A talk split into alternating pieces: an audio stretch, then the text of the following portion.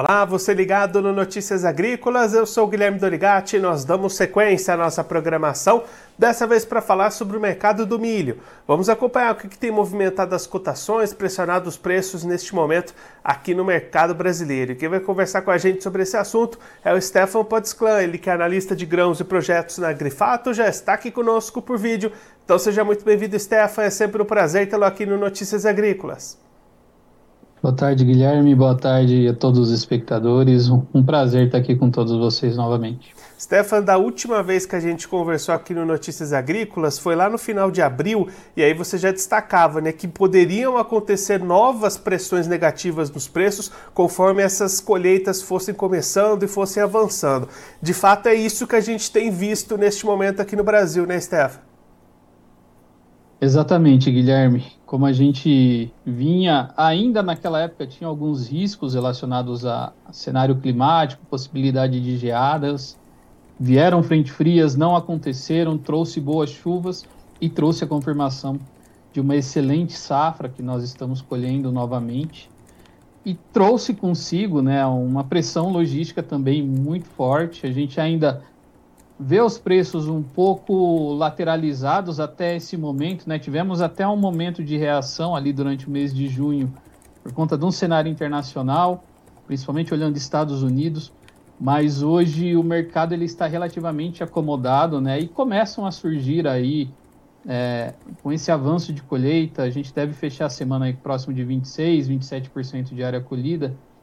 É, começa a surgir aí vídeos, informações de pátios de empresas lotados para recebimento de milho, ainda muita soja no mercado, então o mercado tem que lidar com uma pressão logística e o produtor ele ainda não está tão propenso a vender milho, né?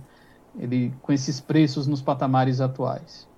E aí, Stefan, a gente até tem essa discussão aqui no Notícias Agrícolas às vezes, é um momento difícil para o produtor, né? E, o que, que ele escolhe fazer? É melhor vender a soja nesse momento para abrir espaço para o milho ou vender o milho que está sendo colhido? É um dilema que o produtor está vivendo nesse momento, né? Exatamente, Guilherme. E assim, se a gente olhar é, relações diretas de preços, né? Se você pegar uma saca de soja hoje, a nível Mato Grosso, Goiás, as principais regiões produtoras, ela tem um valor equivalente aí a 3,2, dependendo da região, até 3,5 sacas de milho. Mas normalmente acima de 3 se tornou uma normalidade. Quando a gente olha historicamente, é, essa relação de preços ela costuma ser mais baixa. Então hoje está mais interessante, né? O produtor olhar a comercialização da soja do que entregar o milho nos patamares atuais. Nas precificações atuais, ele dificilmente, né, em alguns casos, ele consegue empatar, mas o custo de produção, às vezes, o produtor não consegue arcar ali com, com, com os preços atuais. Né? Então, vamos colocar assim, produtor fica no vermelho hoje com esses preços de milho. E aí, Stefan, você comentou, né? 26, 25% da colheita nessa semana. Ainda tem muita colheita para acontecer, muito milho para chegar no mercado. Esse cenário de preços baixos, então, deve continuar por mais um tempo, né? A pressão se mantém, sim, Guilherme. A, a gente tem, né? A safra rec... safras recordes, soja, milho, milho ano passado, logística limitada temos que olhar o cenário internacional que está balizando a nossa precificação. Né? Hoje a gente tem níveis de paridade, Porto na casa de 60 reais a saca. Por mais que a gente teve um estresse climático, Estados Unidos, que vai trazer cortes de produtividade, a gente teve uma correção da área plantada. Então, entender como que vai ser essa dinâmica daqui para frente, ela vai acabar influenciando um pouco na precificação da paridade. Mas a nossa oferta, que é muito confortável, e o produtor também comercializou pouco milho até então, né? A gente pegar da nossa safra, o produtor não comercializou 40% da produção de milho que vai ser colhida agora. É, isso pode acabar anulando qualquer movimentação de estresse internacional de preços. Então, fica mais difícil no curto prazo, né, nos próximos aí 40, 60 dias, é, enxergar uma reação mais significativa de preços.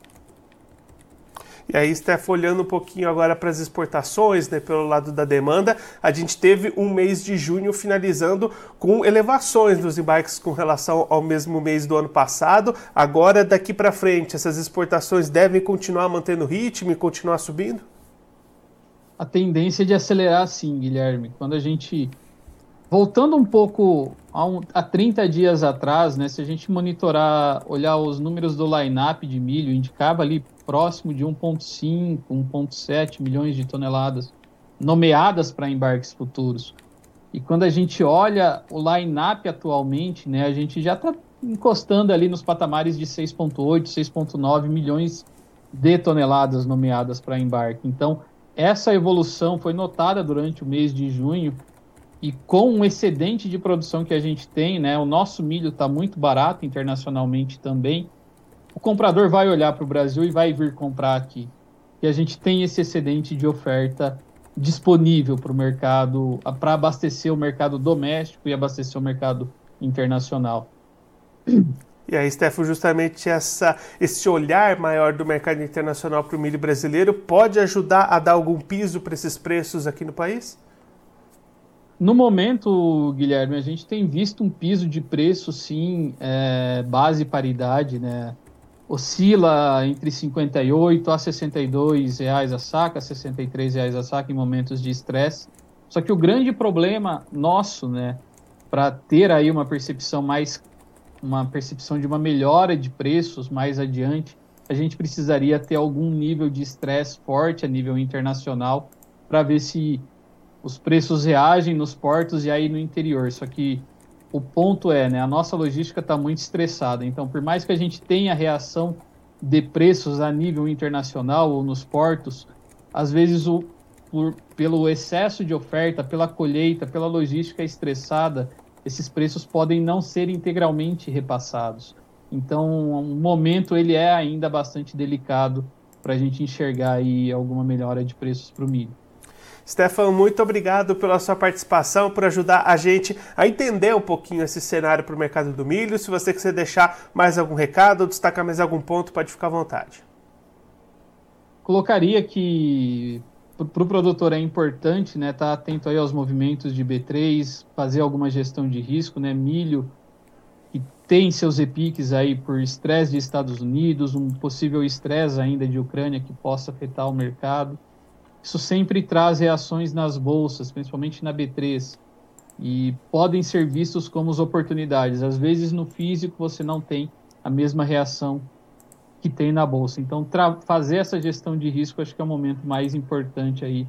Um detalhe que o produtor tem que estar atento para garantir margem, para garantir a previsibilidade, né, para olhar o seu fluxo de caixa mais adiante e ter previsibilidade de manutenção e novos investimentos na atividade. Stefan, mais uma vez, muito obrigado. A gente deixa aqui o convite para você voltar mais vezes, sempre ir ajudando a gente a entender um pouquinho essas movimentações do mercado. Um abraço, até a próxima. Eu que agradeço, Guilherme. Muito obrigado a todos os Notícias Agrícolas e um bom final de semana.